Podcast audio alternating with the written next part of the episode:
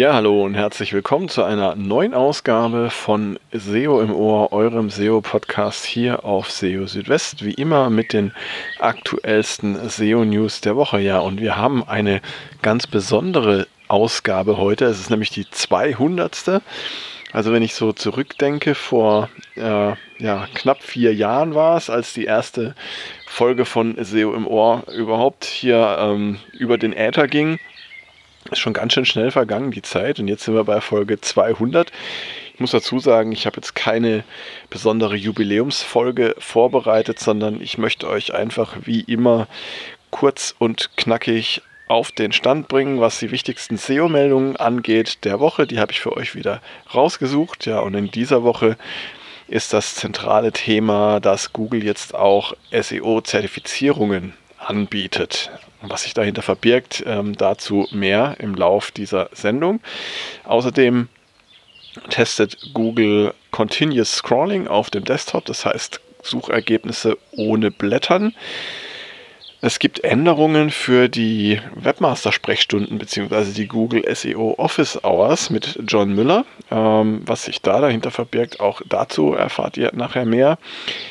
Außerdem gibt es ein neues HTML-Attribut, mit dem man verborgene Inhalte auffindbar machen kann, das jetzt ähm, von Google Chrome ab, einer, ab der Version 102 unterstützt wird. Und zum Thema International SEO habe ich auch noch was. Und zwar sollten der Titel und die Hauptinhalte einer Seite möglichst in derselben Sprache gehalten sein. Ja, all das in dieser Ausgabe von SEO im Ohr. Fangen wir gleich mal an mit der ersten Meldung. Und zwar bietet Google jetzt ähm, entgegen früheren Erklärungen auch eine Zertifizierung an, in der SEO als Bestandteil enthalten ist. Ähm, weitere Aspekte des äh, Zertifikats sind zum Beispiel E-Mail-Marketing und SEA. Also bisher hatte Google es ja stets abgelehnt, Zertifizierungen für SEOs vorzunehmen. Ähm, anders als beispielsweise für SEA oder Google Ads. Ähm, John Müller hatte, Entschuldigung, nicht John Müller, sondern äh, Gary Ilias oder Elias, wie auch immer man ihn aussprechen mag, hatte im Februar 2016 erklärt ähm, noch, dass es keine SEO-Zertifizierung durch Google geben würde. Ähm, ein Grund dafür sei, dass Google dafür zusätzliche Stellen schaffen müsse. Ähm, ja, und offenbar konnten diese Stellen inzwischen aufgebaut werden, denn nun bietet Google unter anderem auch eine Zertifizierung für SEO an. Und das Ganze kann man sehen auf der Seite Digital Marketing and E-Commerce Certificate von Google. Und dieses Zertifikat, das äh, laut Google auch ohne Vorkenntnisse ähm, erworben werden kann, eignet sich als Weiterbildung für verschiedene Berufe, wie zum Beispiel Marketingkoordinator oder Koordinatorin, SEO-Spezialistin oder SEO-Spezialist, SEA-Spezialistin, SEA-Spezialist, E-Mail-Marketing-Spezialistin oder E-Mail-Marketing-Spezialist, E-Commerce Associate und auch Medienplanerin, Medienplaner. Ja, und ähm, alle Kurse, die zu dieser Zertifizierung gehören, die werden von Google-Mitarbeiterinnen und Mitarbeitern gehalten, die auf ihrem Fachgebiet sich besonders gut auskennen. Und ähm, es ist aber wohl so, dass dieses Zertifikat zumindest äh, vorerst mal nur in den USA erworben werden kann. Ähm, diese Zertifizierung, die Google da anbietet, die reicht weit über SEO hinaus. Und ähm, dennoch dürfte alleine der Umstand, dass ähm, SEO Bestandteil dieses Zertifikates ist, für viel Aufmerksamkeit und Interesse sorgen. Denn es steht zu erwarten, dass sich Dienstleister vermehrt um dieses Zertifikat bemühen werden, um gegenüber Kundinnen und Kunden Expertise zu zeigen. Und ähm, man sieht das ja auch ähm, immer wieder im Zusammenhang mit den SEA-Zertifikaten oder Google Ads-Zertifikaten, die die auf dem Markt äh, sind, ähm, die werden auch manchmal in missbräuchlicher Weise verwendet oder dargestellt. Und so lässt es äh, oder ist es auch nicht verwunderlich, dass ähm, Googles Kehrtwende Kritik ausgelöst hat. Äh, so schreibt zum Beispiel äh, Pedro Diaz, auch sehr bekannt in der SEO-Szene auf Twitter. Er würde es eher vermeiden, Menschen in solchen Bereichen zu zertifizieren, bei denen es zu unerwünschten Effekten kommen könne. Und er fragt auch, wie Google sicherstellen wolle, dass es nicht zu einem Missbrauch der Zertifikate kommt. Ähm, dem ist allerdings gegenüberzusetzen, dass sich Google schon lange um den Aufbau von Wissen und die Verbreitung von Best Practices rund um SEO bemüht. Ähm, als Beispiel kann man hier die Google Search Central SEO Office Hours mit John Müller und anderen Googlern nennen. Außerdem Googles Podcast Search of the Record, ähm, dann die vielen Antworten von Googlern auf Fragen per Twitter und viele mehr. Und jetzt die Möglichkeit, ein äh, SEO-Zertifikat von Google zu erwerben. Das kann Neueinsteigern tatsächlich die Möglichkeit geben, sich Zugang zum Markt zu verschaffen. Ähm, problematisch an einem solchen Zertifikat ist allerdings, ähm, und das gilt auch für SEO-Zertifikate anderer Anbieter oder mancher anderer Anbieter, dass der Faktor Erfahrung eben durch nichts zu ersetzen ist. Das heißt, theoretisches Wissen alleine reicht selten aus, um die richtigen Entscheidungen in der SEO zu treffen. Und das gilt ähm, auch und gerade mit Blick auf eine Zertifizierung wie die von Google, die ohne Vorwissen begonnen werden kann. Ja, äh, auf jeden Fall ist das eine spannende Entwicklung. Und ähm, ja, es bleibt abzuwarten, ähm, wie sich dieses Zertifikat dann tatsächlich auch auf dem, auf dem SEO-Markt bewähren wird. Kommen wir zum nächsten Thema. Und zwar kein Blättern zwischen Suchergebnissen mehr nötig. Ähm, Google testet Continuous Scrolling auf dem Desktop. Manche von euch werden sich vielleicht erinnern, im Oktober des vergangenen Jahres hatte Google die Continuous Scrolling ähm, in der mobilen Suche eingeführt, allerdings nur für englischsprachige Suchanfragen in den USA. Continuous Scrolling bedeutet einfach, dass es keine Aufteilung der Treffer auf einzelne Suchergebnisseiten mehr gibt, zumindest für die ersten 40 Ergebnisse. Und das kann die Barrieren zwischen den weiter oben und den weiter unten befindlichen Suchergebnissen aufweichen. Und damit äh, könnte es dann mehr Klicks äh, für Treffer geben, die äh, weiter unten äh, stehen und nicht unter die ersten zehn Suchergebnisse fallen. Ja, und derzeit testet Google eben dieses Continuous Scrolling auch für die Desktop-Suche. Ähm, das hat ähm, SEO Brody Clark entdeckt und auf Twitter geteilt. Und ja, sollte Continuous Scrolling auch in anderen Ländern wie Deutschland eingeführt werden, dann könnte das auch hier für Veränderungen des Klickverhaltens sorgen. Allerdings steht äh, noch nicht fest, ob und wann das auch geschehen wird. Ja, ich hatte es vorhin schon erwähnt im Zusammenhang mit ähm, Wissensaufbau SEO durch Google. Äh, ein wichtiger Bestandteil sind auch die Google SEO Office Hours ähm, mit äh, John Müller, äh, Martin Splitt und anderen äh, Googlern. Und ähm, ja, offizieller Name ist Google Search Central SEO Office Hours die ja, äh, mehr oder weniger regelmäßig stattfinden, meist in englischer Sprache. Es gab auch eine Zeit lang deutschsprachige. Japanisch ist auch noch dabei. Und ähm, sie sind eine wertvolle Informationsquelle für Betreiberinnen und Betreiber von Websites und natürlich auch für SEOs. Man kann dort vorab Fragen einreichen oder auch live teilnehmen und äh, direkt Fragen stellen. Und dieses Format hat jetzt ähm, einige Änderungen erfahren und ähm, das Ganze greift seit Beginn äh, der äh, letzten Woche, also seit dem 29. April. Da hat das Format erstmals ähm, eben ja, einige Änderungen gezeigt und äh, das sind die Änderungen, die ich jetzt im Nachfolgenden aufführe. Zu Beginn werden erstmal die eingereichten Fragen besprochen. Ähm, das hat bei der Sitzung am 29. April rund 30 Minuten gedauert. Früher war es so, dass mit Live-Fragen begonnen wurde. Das heißt, äh, wer als erstes die Hand gehoben hat, der durfte dann anfangen. Und dann ging das äh, so weit durch bis ungefähr zur Mitte der Sitzung. Dann hat äh, John Müller so einen Block eingesch eingeschoben für die eingereichten Fragen. Dieser Block, der war aber meistens recht kurz, so 10, 15 Minuten, je nachdem sodass also die vorab eingereichten Fragen relativ wenig ähm, Raum hatten in diesen Sitzungen. Ähm, neu ist jetzt eben, dass die Live-Fragen der Live-Teilnehmerinnen und Teilnehmer erst nach den eingereichten Fragen an die Reihe kommen. Außerdem werden sie nicht mehr aufgezeichnet, sind also für Nicht-Teilnehmende nicht abrufbar. Äh, Zwischenfragen sind aber nach wie vor möglich. Mhm. Durch das neue Format verkürzen sich die Aufzeichnungen, zumindest war die letzte Aufzeichnung ähm, etwas kürzer, nämlich nur 30 Minuten, während es sonst immer so eine Stunde war.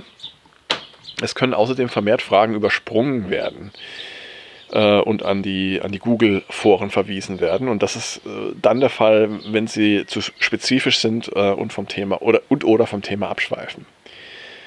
Ja, jetzt äh, ist die Frage, wie sind diese Änderungen zu bewerten? Äh, natürlich erhalten jetzt eingereichte Fragen erstmal ein höheres Gewicht. Das heißt, es ist jetzt wichtiger und ähm, ja auch im Hinblick auf, auf äh, die Chance auf eine Antwort äh, zu empfehlen, Fragen vorab und zwar möglichst frühzeitig einzureichen, damit sie auch äh, drangenommen werden. Ähm, ja, wie gesagt, bei den bisherigen Hangouts äh, blieben die eingereichten Fragen äh, so ein bisschen auf der Strecke und das ähm, ist jetzt anders, finde ich ehrlich gesagt eine gute Änderung.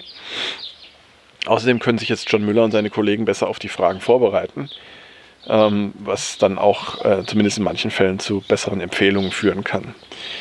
Und insgesamt ist dadurch zu erwarten, dass sich das Niveau der Fragen und Antworten durch die Änderungen verbessern wird. Aber es gibt auch Nachteile.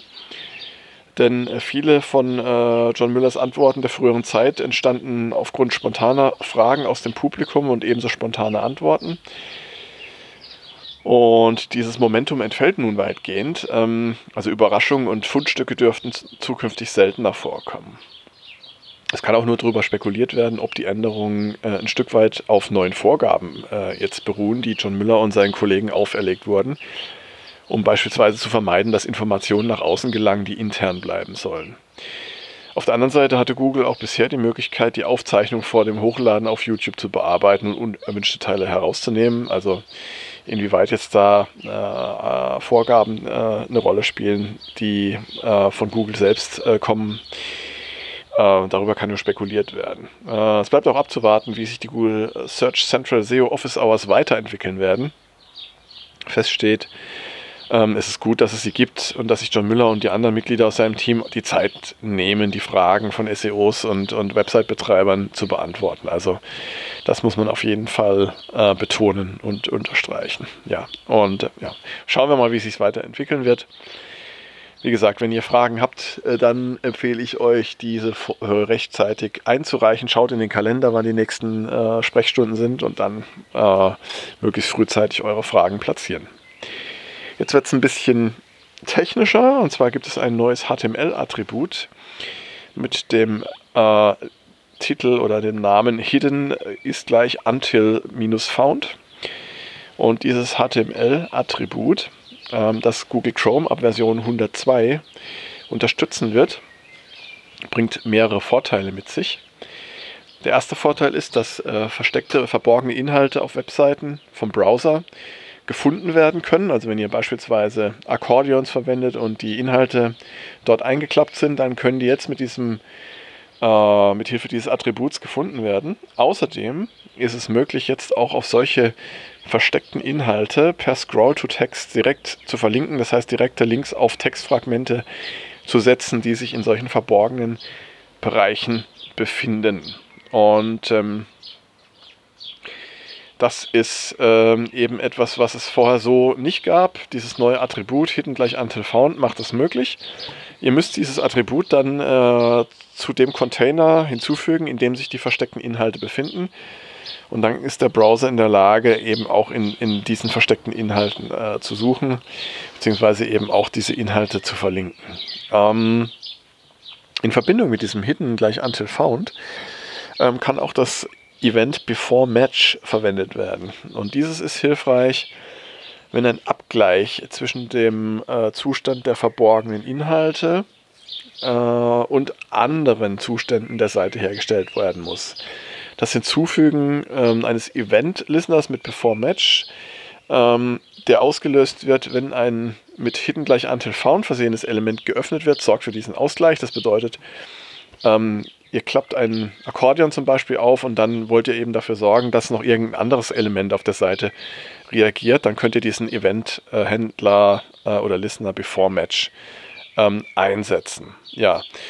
Ähm, um sicherzustellen, dass äh, verborgene Inhalte im Browser gefunden werden können, die Hidden gleich Until Found nicht unterstützen, ähm, solltet ihr dann schauen, dass ihr verborgene Inhalte in solchen Browsern eben immer anzeigt und ihr könnt auch eine Abfrage äh, durchführen, ob ein Browser das Feature unterstützt. Ähm, und dazu könnt ihr einfach einen Test machen, ob der Before-Match-Event-Händler ähm, zur Verfügung steht. Und ähm, das ist mit einer einfachen ähm, if-Klausel äh, machbar äh, per JavaScript.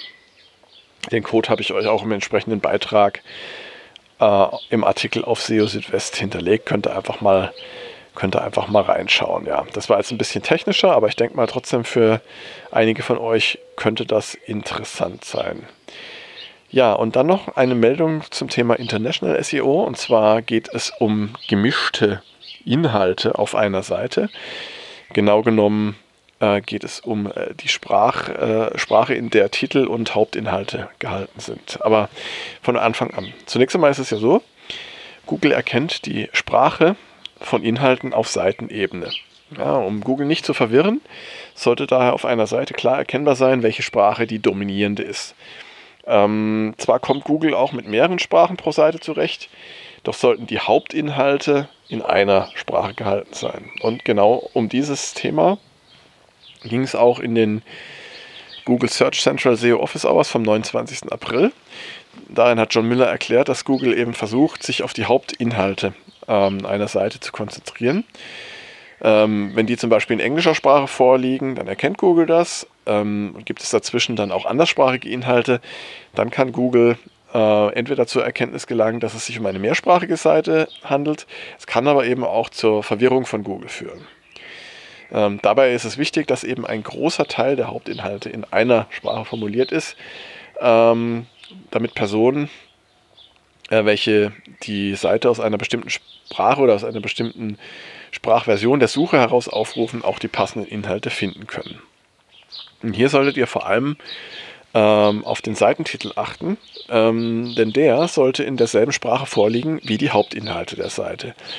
Denn Google versucht, ähm, immer einen passenden Titel zu den Hauptinhalten einer Seite anzuzeigen in den Suchergebnissen. Liegt der Titel aber in einer anderen Sprache vor als die Hauptinhalte, dann muss ihn Google komplett ignorieren. Ähm, und das führt dann dazu, dass Google den Titel wahrscheinlich nicht verwenden wird. Das heißt, wenn ihr erreichen wollt, dass Google den Titel, den ihr wollt, äh, in den Suchergebnissen anzeigt, dann schaut, dass der in der in derselben Sprache eben formuliert ist wie die Hauptinhalte der Seite. Ja, damit sind wir am Ende dieser Ausgabe von SEO im Ohr von Folge 200.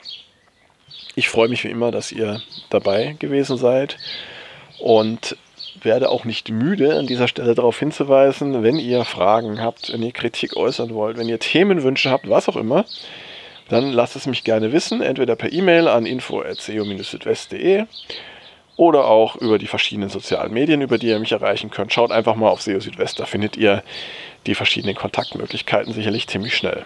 Und ja, damit wäre es das erstmal gewesen. Ich freue mich auf euch bei der nächsten Aufgabe, Ausgabe von SEO im Ohr, dann die Folge 201 und ähm, in der Zwischenzeit gerne auch regelmäßig auf SEO Südwest vorbeischauen. Da gibt es für euch auch jeden Tag die aktuellsten SEO-News von mir für euch. Dann erstmal eine gute Zeit. Bis dahin, macht's gut. Ciao, ciao. Euer Christian.